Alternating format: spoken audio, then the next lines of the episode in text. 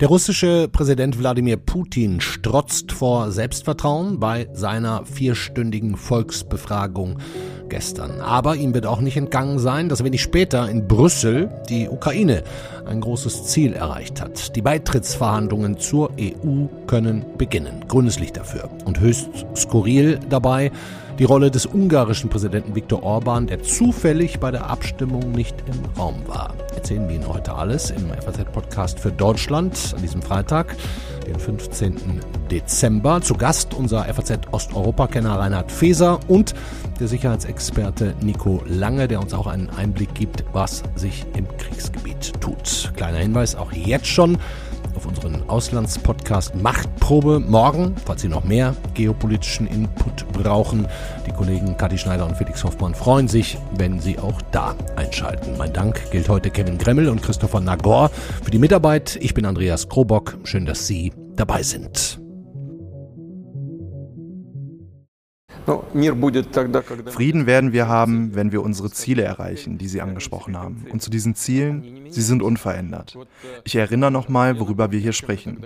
Die Entnazifizierung der Ukraine, die Demobilisierung und ihr neutraler Status. Vier Stunden lang hat der russische Präsident Wladimir Putin gestern gesprochen. Die jährliche Fragestunde namens Direkter Draht ging um gestiegene Eierpreise und auch um die Versandung der Wolga. Aber natürlich ebenfalls um den Krieg, den Putin vor, ja jetzt, einem Jahr und zehn Monaten vom Zaun gebrochen hat. Nach wie vor mit der Begründung, Sie haben es gerade gehört, ähm, die Entnazifizierung der Ukraine. Klingt immer noch ein bisschen wie pure purer Hohn, aber man kann angesichts der jüngeren Entwicklungen kaum bestreiten, dass dieser Putin in der Zwischenzeit ein bisschen Oberwasser bekommt. Reden wir jetzt drüber mit unserem Osteuropa-Experten. Hallo Reinhard Feser. Hallo, grüß dich, Andreas. Reinhard, fühlt sich Putin inzwischen wie der sichere Sieger? Wächst da Selbstvertrauen? ganz offensichtlich, das konnte man gestern auch sehen, ist er sehr mit sich zufrieden und ähm, meint, dass er gute Aussichten hat, aus diesem ähm, Kampf als Sieger hervorzugehen. Und der Grund dafür ist vor allem das, was er im Westen beobachtet. Also zum einen die, die Schwierigkeiten der EU, ein klares Signal an die Ukraine zu senden, ähm, die Streitigkeiten in den Vereinigten Staaten über die Ukra Unterstützung für die Ukraine und natürlich vor allem die Aussicht möglicherweise auf einen Wahlsieg ähm, Donald Trumps ähm, bei den Wahlen nächstes Jahr. Er scheint den Eindruck zu haben, er, er hat den längeren Atem und er muss einfach abwarten, bis der Westen die Lust verliert. Oh. Das war auch gestern mehrfach angesprochen. Der Westen wird müde, der Westen hat genug davon. Und wenn der Westen erstmal genug davon hat, dann gewinnt man schon. Ja. Ich meine, vier Stunden ging das wohl. Hast du dir das komplett angeguckt gestern? Ja. Welchen Eindruck hast du von dir? Was ist das? Also letztes Jahr gab es diese Veranstaltung nicht, dieses Jahr wieder. Sag nochmal vielleicht ein Wort. Was ist das für eine Nummer einmal im Jahr, die der da abzieht? Ähm, einmal im Jahr macht er so eine ähm, Fernsehshow, muss man sagen bei der Bürger aus dem ganzen Land Fragen stellen können, die er dann beantwortet zu allen möglichen Fragen. Es ging gestern auch sehr viel um soziale Fragen, um Gesundheitswesen, um Lebensmittelpreise, um Infrastruktur, Eisenbahnstrecken. Ähm, das war gestern eine eigenartige Mischform, weil es gab eigentlich früher vor dem Überfall auf die Ukraine immer zwei solche Formate. Aha nämlich einmal ähm, eine Pressekonferenz, bei der Journalisten anwesend waren, aus dem, vor allem natürlich aus Russland, aber auch aus dem Ausland, mehrere ähm, hundert, die in einem Saal im Kreml waren. Aha. Und dann gab es eben diese Bürgerfragestunde. Das war gestern zusammengelegt, sodass man im Saal Journalisten hatte und von außen wurden dann ähm, Fragen eingespielt, viele per Video vorgetragen ähm, von den Fragenden. Das Ganze ist natürlich eine ähm, durch und durch gesteuerte Geschichte. Das heißt, da ist nichts Kritisches dabei, nichts wirklich oder, oder so ein bisschen gewollt kritisch? Da ist, da ist was gewollt Kritisches dabei. Das heißt also, man sieht zum Beispiel ähm, während dieser Sendung auf Bildschirmen hinter ihm so einlaufende Fragen, die die Leute per SMS geschickt haben. Ah, ja. Und da klingen dann manche schon kritisch. Da waren also irgendwie wurde über die Lebensmittelpreise geklagt oder Eierpreise. Äh, Eierpreise, ganz großes Thema, genau.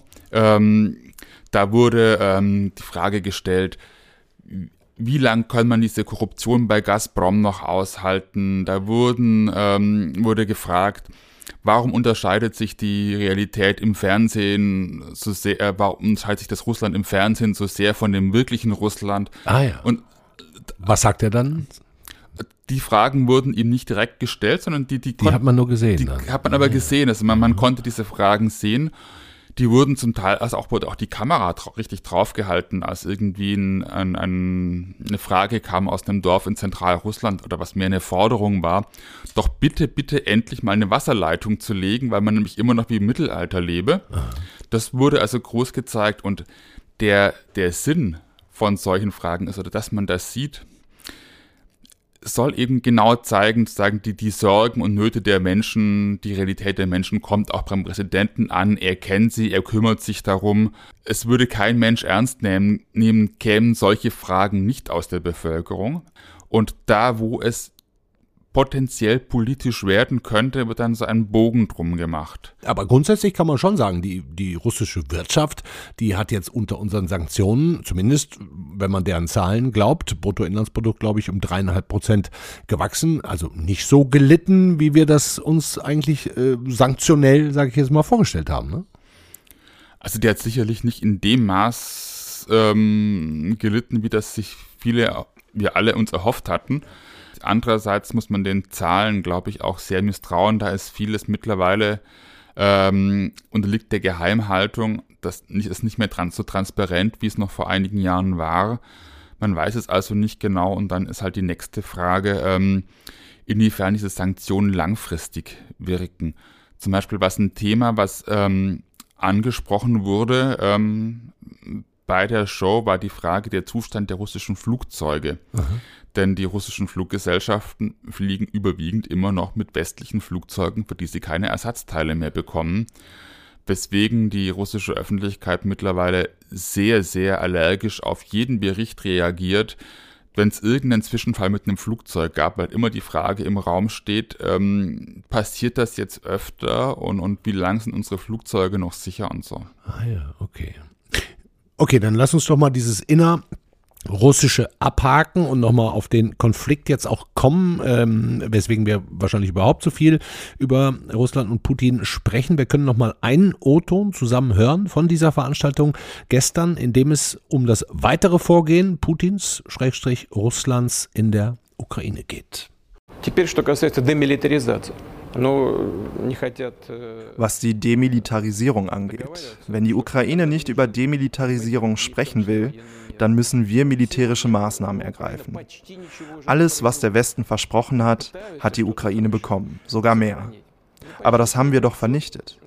Seit dem sogenannten Gegenangriff haben wir 747 Panzer zerstört, fast 2300 gepanzerte Fahrzeuge. Das ist die Demilitarisierung. Entweder wir kommen überein, wir verhandeln die Demilitarisierung und bestimmen Parameter, die wir auch schon vereinbart haben in Gesprächen in Istanbul. Nur wurde es danach alles verworfen. Aber es gibt auch andere Möglichkeiten. Entweder wir vereinbaren das oder wir machen das auf dem militärischen Weg. Daran arbeiten wir Мы вот к этому и будем стремиться. Mhm, daran arbeiten wir. Reinhard, ähm, klingt jetzt nicht so, als würden die Russen aufhören oder ihnen die Puste ausgehen. Definitiv werden sie nicht aufhören. Ähm, und vorerst geht ihnen sicher auch nicht die Puste aus. Das, das kann man, glaube ich, ganz ähm, sicher sagen. Und was man aus diesen Äußerungen Putins natürlich ganz klar hört, der hat überhaupt kein Interesse an ernsthaften Verhandlungen auch, dass er die, die Verhandlungen in Istanbul anspricht, die es da am Anfang ähm, des russischen Überfalls ähm, im, im Frühjahr 2022 gab, ist nur ein taktischer Zug, denn diese Verhandlungen waren ja in der Sackgasse und ähm, es ist eine Lüge, dass es diese Vereinbarungen schon in dem Maße gegeben habe, wie er behauptet. Ja. Aber man, man hört ganz deutlich raus, er will weitermachen und er, er sagt ja offen, wenn die anderen sich nicht fügen, müssen wir es gewaltsam machen. Wie du auch gerade schon gesagt hast, was den langen Atem des russischen Militärs angeht, ähm, da können wir jetzt vielleicht nochmal einen letzten O-Ton Putins für heute zusammenhören. Вот на вчерашний вечер мне доложили, Stand gestern Abend, so wurde mir berichtet, haben wir 486.000 Freiwillige und der Strom an Männern, die die Interessen des Vaterlandes mit Waffen in ihren Händen verteidigen, reißt nicht ab. Eineinhalbtausend täglich im ganzen Land. Wozu brauchen wir eine Mobilisierung?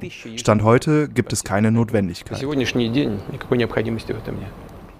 Ja, Reinhard, ist das übertrieben von Putin, wie so vieles, oder ist der Nachschub, sowohl was Soldaten angeht, als auch Material wirklich scheinbar unerschöpflich.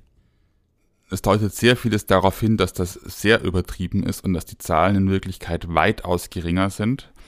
Und man muss diese ganze ähm, Äußerung von Putin in den Kontext stellen. Eigentlich ist es eine defensive Äußerung. Er wurde nämlich gefragt nach der Möglichkeit einer weiteren Welle der Mobilisierung. Und ähm, Gerüchte darüber gibt es eine ganze Weile schon und das ruft eine gewisse Unruhe hervor. Also eigentlich ist das eine Antwort, die dazu, vor allem dazu dienen sollte, die eigene Bevölkerung ähm, zu beruhigen. Dankeschön erstmal, Reinhard, dafür. Ähm, abschließend vielleicht noch eine letzte Frage. Gab es irgendwas, was dich gestern bei dieser Mammutveranstaltung überrascht hat? Nö. Eigentlich nicht. Alles nach Plan. Er spielt eigentlich immer im Grunde nur noch die gleiche Schallplatte ab. Hm. Okay, ähm, gleich reden wir weiter mit dem Sicherheitsexperten Nico Lange von der Münchner Sicherheitskonferenz. Ähm, vielleicht da noch eine allerletzte Frage an dich, Reinhard. Die EU hat ja gestern für, für meine Begriffe halbwegs überraschend zu diesem Zeitpunkt verkündet, dass ja nun Beitrittsverhandlungen mit der Ukraine aufgenommen werden sollen. Und damit ähm, kommen wir jetzt vielleicht auch mal von Putin zu Zelensky und zur Ukraine. Ähm, wie würdest du das sehen? Ist es ein Motivationsschub für dieses angegriffene Land? Oder sind das jetzt auch nur schöne Worte, vielleicht auch passend gestern zur Konferenz von Putin, ähm, weil mehr als schöne Worte sind es nicht, weil Ungarn zum Beispiel sowieso blockieren wird? Naja, das ist so ein Halb-Halb-Signal. Das, das wäre sicherlich ein schönes Signal, wenn ähm, tatsächlich die EU geschlossen dahinter stünde, aber die Entscheidung kam ja nur durch diesen Trick zustande, dass halt der Herr Orban kurz mal rausgegangen ist während ja. der ähm, Abstimmung. Was glaubst du, was hat Orban gekriegt für dieses kurze Rausgehen? Weiß ich nicht. Ich denke ich denk mal aber, dass, dass da die, die 10 Milliarden, die ihm die EU-Kommission zugestanden hat, vorher schon, also bevor er ähm, schon vor dem Gipfel, ähm, ja. dass die dann möglicherweise eine Rolle gespielt haben könnten. Ja. Ja. Aber ich habe dich unterbrochen, bring den Satz gerne noch zu Ende. Also du denkst, das ist jetzt ein positives Signal, aber äh, natürlich auch noch ein unfassbar langer Weg. Das ohnehin, aber ich glaube, dessen sind sich die Ukrainer auch, auch sehr bewusst, dass, dass der Weg lang und schwierig ist.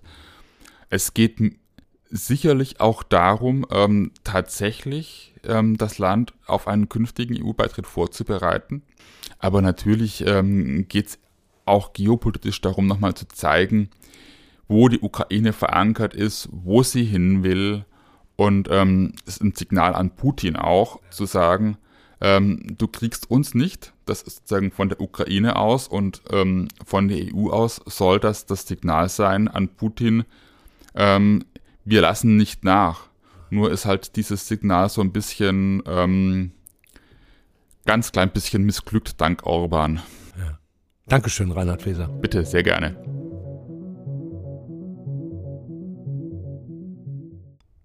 Das war schon eine skurrile Situation gestern in Brüssel, 18.25 Uhr Ortszeit. Der Europäische Rat entscheidet, Beitrittsverhandlungen mit der Ukraine zu eröffnen, im Übrigen auch mit Moldau, das muss erwähnt werden, einstimmig, weil der ungarische Ministerpräsident und Putin-Versteher Viktor Orban rein zufällig gerade nicht im Raum war. Rein juristisch ist das übrigens einwandfrei, denn es müssen nur zwei Drittel aller Mitglieder anwesend sein. Und dass Orban einfach mal kurz rausgeht, das scheint sogar die Idee von Olaf Scholz gewesen zu sein. Ursprünglich sollte oder wollte Volodymyr Zelensky sogar persönlich erscheinen, was aber so manche für nicht so eine ganz so gute Idee gehalten haben. Zu viel Druck hieß es auf Orban. So wurde Zelensky dann per Video zugeschaltet. People in Europe will not see any benefit if Moscow receives a pass from Die Menschen in Europa werden keinen Nutzen daraus ziehen, wenn Moskau von Brüssel einen Passierschein in Form einer negativen Einstellung gegenüber der Ukraine bekommt. Putin wird das natürlich gegen sie persönlich und ganz Europa nutzen. Erlauben Sie ihm nicht den ersten und einzigen Sieg des Jahres. Europa muss gewinnen. Vereinbarungen müssen eingehalten werden und Wörter müssen zählen.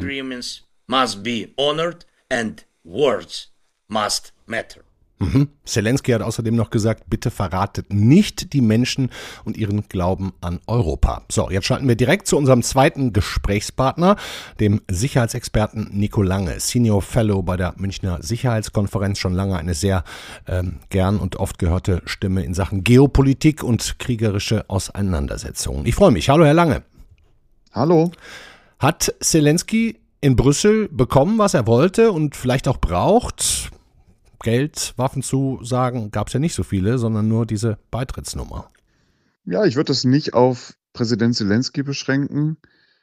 Man darf ja nicht vergessen, dass die Auseinandersetzung mit Russland, der Kriegsbeginn 2014, damit zusammenhängt, dass die Ukrainer angefangen haben zu demonstrieren wegen eines Assoziierungsabkommens mit der EU, das damals der Präsident Janukowitsch nicht unterschreiben wollte. Aha. Es geht also bei dem Konflikt zwischen den Ukrainern, also der ganzen ukrainischen Gesellschaft und dem russischen Diktator Putin um die Frage, kann die Ukraine Teil der Europäischen Union werden? Das ist schon seit vielen Jahren so. Deswegen ist das für die gesamte ukrainische Gesellschaft natürlich jetzt ein ganz wichtiges Ziel, das erreicht wurde, dass jetzt die Verhandlungen offiziell aufgenommen worden sind. Ja. Aber es ist auch in unserem Interesse in Deutschland, in der EU, wenn wir jetzt diese klare Perspektive nicht nur eröffnet haben mit dem Kandidatenstatus, sondern auch konkret verhandeln. Ja, das ist die positive Seite an der Geschichte gestern. Die negative, Zelensky hätte sicherlich gerne weitere Geld- und Waffenzusagen in größerer Größenordnung bekommen. Die hat er nicht gekriegt. Wie sehen Sie das? Ja, ich finde bei der Beitrittsperspektive, dass jetzt also die konkreten Verhandlungen aufgenommen werden, dass das jetzt entschieden wurde, auch wenn das schwierig war mit Herrn Orban, das halte ich für richtig, weil jetzt kommt die Weihnachtspause, jetzt kommt sozusagen lange, äh, äh, eine lange Phase, wo das auch psychologisch wichtig ist, dass man das vorher erledigt hat. Was den Streit ums Geld betrifft, die 50 Milliarden finanzielle Hilfen für die Ukraine und dann auch noch die 20 Milliarden, die ja für die Friedensfazilität als Militärhilfen der EU kommen sollen. Da war, glaube ich, klar, dass das zu schwierigen Verhandlungen führt. Da ist glaube ich, auch nicht nur Herr Orban ein Problem, weil die Ukraine-Hilfen waren ja vorher extra und jetzt werden sie Teil des regulären EU-Haushaltes und werden dann auch mit allen anderen Dingen miteinander verhandelt werden müssen. Ich hoffe, dass man da ein Ergebnis bekommt, wenn man sich da im Januar trifft. Äh, und sicherlich wäre es besser gewesen, man hätte beides entschieden. Ja. Aber Schritt für Schritt, das kennen wir doch von der EU. Ja, ich meine, nicht viel anders ist die Lage in Washington. Ne? Also auch die Amerikaner scheinen so langsam ähm, das Ende ihrer Ukraine-Unterstützung zu erreichen. Kommt die Ukraine aus Ihrer Sicht nicht langsam aber sicher in eine ernste Lage? Also sowohl in der EU als auch in den USA geht es ja bei diesen Verhandlungen im Kern darum, dass man jetzt anfängt, andere Probleme mit diesem Ukraine-Thema zu verbinden. Und die Ukraine-Hilfe ist ja nicht strittig, aber Herr Orban hat versucht, was für sich rauszuholen. So kann man das, glaube ich, sagen. Hat er ja auch geschafft. Zehn Milliarden, ja. Und in den USA ist es so, da geht es ja gar nicht um die Ukraine in dem Streit. Darüber streitet ja gar keiner, sondern der Streit gerät um Grenzregelungen im Süden der USA. Und zumindest Teile der Republikaner versuchen über ihre Zustimmung für die Ukraine-Hilfen jetzt bei diesen Grenzregelungen was rauszuholen.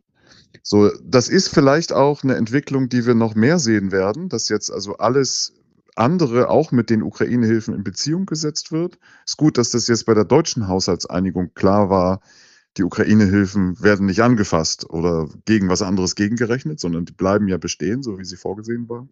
Das finde ich, das finde ich gut. Ich hoffe, dass man sich äh, darüber einigen wird in den USA und dass es dann weitergeht mit der Militärhilfe für die Ukraine. Klar ist, wenn diese militärischen Hilfen weniger werden aus der EU und vor allen Dingen aus den USA, dann hat das nicht sofort, aber dann über den Zeitverlauf hat das negative Auswirkungen auf die militärische Lage für die Ukraine. Hm, wir können auch einmal noch mal ganz kurz, weil Biden hat ja Zelensky auch getroffen vor ein paar Tagen, ähm, den amerikanischen Präsidenten dazu hören. Solange wir können, werden wir die Ukraine auch weiter mit wichtigen Waffen und Ausrüstung versorgen. Das beinhaltet 200 Millionen US-Dollar, die ich heute genehmigt habe, sowie dringend benötigte Ausrüstung, zusätzliche Luftabwehrsysteme, Artillerie und Munition. Ohne zusätzliche Finanzierung werden wir jedoch schon bald an das Ende unserer Möglichkeiten kommen, die Ukraine bei der Gegenoffensive und sonstigen dringend nötigen Operationen zu unterstützen. Putin setzt darauf, dass die USA an der Unterstützung der Ukraine scheitern. Wir müssen ihm das Gegenteil beweisen. Hm, Herr Lange, Sie haben jetzt gerade gesagt, äh, das ist auch ein innenpolitisches Ränkespiel in Washington. Unser Auslandspolitikchef Nikolaus Busse hat heute kommentiert, es sei vielleicht noch nicht allen klar, aber der Westen stehe tatsächlich jetzt schon vor der Entscheidung, ob die Ukraine fällt oder nicht. Das sind natürlich sehr markige Worte, aber ähm, gehen Sie da nicht mit? Das heißt, ähm, also das, ich, ich würde genauer fassen wollen, was heißt, ähm, die Ukraine fällt. Mhm. Weil ich glaube, aus der militärischen Lage ist ja klar, Russland hat seine militärischen Ziele nicht erreicht. Russland ist nicht übermächtig. Aber wenn die militärische Hilfe für die Ukraine weniger würde, dann wäre Russland erstmals vielleicht in diesem Krieg in der Lage, seine militärischen Ziele zu erreichen. Ja. Was wir aber sehen würden, wäre ja nicht ein Zusammenbruch, die Ukrainer legen die Waffen nieder, weil kein Geld mehr aus den USA kommt, sondern was wir sehen würden, ist das, was man im Osten der Ukraine zwischen April und Juli 2022 äh, gesehen hat, also eine Rückkehr in die dunkelsten Zeiten dieses Krieges, wo diese russische Feuerwalze langsam Ort für Ort, Stadt für Stadt, äh, Kilometer für Kilometer sich durch die Ukraine walzt. Das ist das, was wir zu sehen bekommen, wenn die Unterstützung ausbleibt. Okay. Ähm, wie ist denn, davon lesen wir in letzter Zeit jetzt ohnehin immer weniger, vielleicht weil auch nicht so viel hin und her geht. Wie ist denn aus Ihrer Sicht, was hören Sie, ähm, die Situation an den Frontlinien in der Ukraine? Wo wird am härtesten gekämpft? Wer ist in der Offensive, wer in der Defensive? Die Kampfhandlungen sind sehr zurückgegangen. Das gilt für beide Seiten. Mit einer Ausnahme, und das ist, sind die russischen Angriffe bei Avdiivka, die ja weitergehen aber wenig erfolgreich. Also Russland hat jetzt 13.000 Soldaten verloren, also gefallen oder verwundet, um 350 Meter im Norden von Avdiivka zurückzulegen. Das ist jetzt nichts sozusagen, wo man sagt, oh, da steht jetzt der Zusammenbruch der Ukraine bevor und Russland äh, wird sich jetzt ganz schnell durchsetzen. Ja. Die Ukraine gruppiert sich um, äh, sortiert sich ein bisschen, nachdem die Gegenoffensive Teil Teilerfolge erreicht hat, aber sicherlich nicht das, was viele gehofft hatten. Und die Ukraine wird sicherlich im Frühjahr versuchen, vor allen Dingen im Süden weitere Operationen durchzuführen, dann auch mit Unterstützung von ersten F-16-Kampfflugzeugen. Mhm. Die ähm, Ukraine hat aber nicht mehr genug Ressourcen, um zu sagen, sie versucht im Süden weiter anzugreifen und im Osten direkt an der Linie völlig hart zu verteidigen. Vielleicht sehen wir so eine Art Zweiteilung des Krieges, dass die Ukraine im Süden aktiver ist und im Osten die Russen ähm, stärker angreifen werden. Mhm. Ähm, ich meine, es wurde ja viel über diese Gegenoffensive gesprochen. Ähm, dann hat eigentlich Zelenskis oberster Militär gesagt, hm, ist gescheitert aus seiner Sicht. Zelensky hat dann widersprochen. Sie sagen, es gab Teilerfolge. Ähm, die New York Times hat, oder ich Washington Post den Plan aufgedeckt. Äh, eigentlich sollte die Halbinsel Krim isoliert werden. Da können wir doch jetzt mal sagen, dieser Plan ist erstmal nicht aufgegangen. Aber Sie würden vermuten, im Frühjahr gibt es dann mit den neuen Mitteln wie F-16 neue Versuche. Also bei der Krim ist es doch ganz bemerkenswert, dass die Ukrainer mit Spezialkräften, mit Überwasserdrohnen und auch mit Marschflugkörpern aus Frankreich und äh, Großbritannien es geschafft haben, große Teile der Krim, vor allen Dingen im Westen, von Luftabwehrsystemen, äh, Luftverteidigungssystemen und von Radarstellungen zu befreien. Die Schwarzmeerflotte ist vertrieben worden, die musste sich in den Hafen von Novorossiysk zurückziehen. Ist ja hochnotpeinlich. Ja. Auch das Hauptquartier der Schwarzmeerflotte ist getroffen worden und die Schiffe aus Odessa mit dem Getreide, die fahren ja wieder. Mhm. Das hat die Ukraine sich erkämpft. Das hat ja keiner für die Ukraine gemacht. Auch wir haben das nicht verhandelt oder so, sondern das ist ein militärischer Erfolg der Gegenoffensive. Mhm. Das finde ich, sollte man nicht, sollte man unter alles Weitere ist natürlich so, ähm, dass die Ukraine die Herr Lange, jetzt muss ich einmal kurz einhaken. Sie sind jetzt leider gerade ganz schwierig zu verstehen. Unser Empfang das ist komisch, ich sitze war. Wird gestört. Wahrscheinlich hört, hört der Russe mit und Interferenzen auf ihrem Handy. Ich kann mich mal einen Meter weitersetzen. Ah, jetzt, jetzt funktioniert es aber auch wieder. Ja, sollen wir noch mal, wo sollen wir denn noch mal rein? Ach, ich würde, ich würde einfach sagen, Sie haben gerade schon so eine Art Ausblick aufs letzte Jahr, gege äh, aufs ja. kommende Jahr gegeben. Ähm, geben Sie uns einfach mal, was, was erwarten Sie? Sind jetzt kurz vor Weihnachten. Was erwarten Sie für 2024? Ja, ich erwarte leider, dass das Jahr 2024 ein Jahr des Krieges sein wird. Und mit schnellen Bewegungen und Durchbrüchen ist nach jetzigem Stand auf keiner der beiden Seiten zu rechnen. Selbst wenn die Unterstützung militärisch weniger werden würde äh, von wesentlichen Partnern der Ukraine, dann würden wir nur so ein langsames Vorrollen äh, äh, der Russen sehen unter extrem hohen Verlusten. Die Ukrainer würden nicht aufhören, sich zu verteidigen. Die würden auch ihre Landsleute nicht unter russischer Besatzung zurücklassen. Ja. Möglicherweise sehen wir mehr ukrainische Aktivitäten mit Bezug zur Krim. Das hat ja ähm, in der Gegenoffensive besser geklappt als andere Dinge, so dass die Ukraine versuchen wird, das fortzusetzen. Aber die entscheidende Frage wird ja sein, kann man die russische Logistik behindern?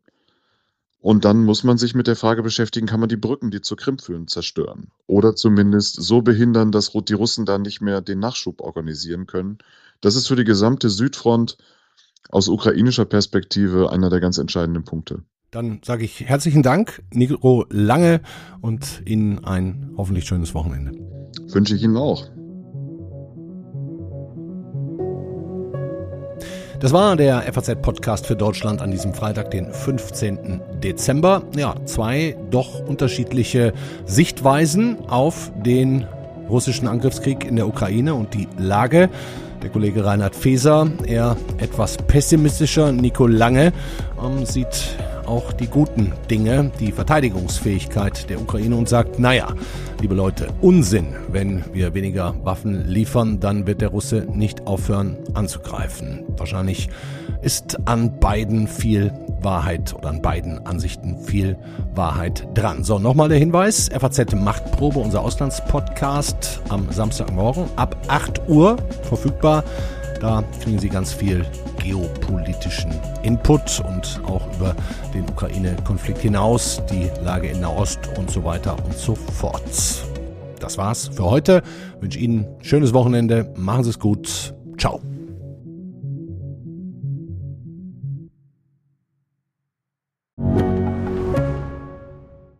Ich bin Dr. Robin John, Allgemeinarzt in Schönebeck. Das ist 15 Kilometer von Magdeburg entfernt und trotzdem zu weit, um hier Nachwuchs zu finden. Immer mehr Praxen im Salzlandkreis bleiben unbesetzt und Patienten haben lange Wege und noch längere Wartezeiten. Das muss sich ändern. Die besondere Nähe der niedergelassenen Haus- und Fachärzte ist in Gefahr. Was die Gesundheitspolitik jetzt dringend ändern muss, erfahren Sie auf rettetdiepraxen.de. you.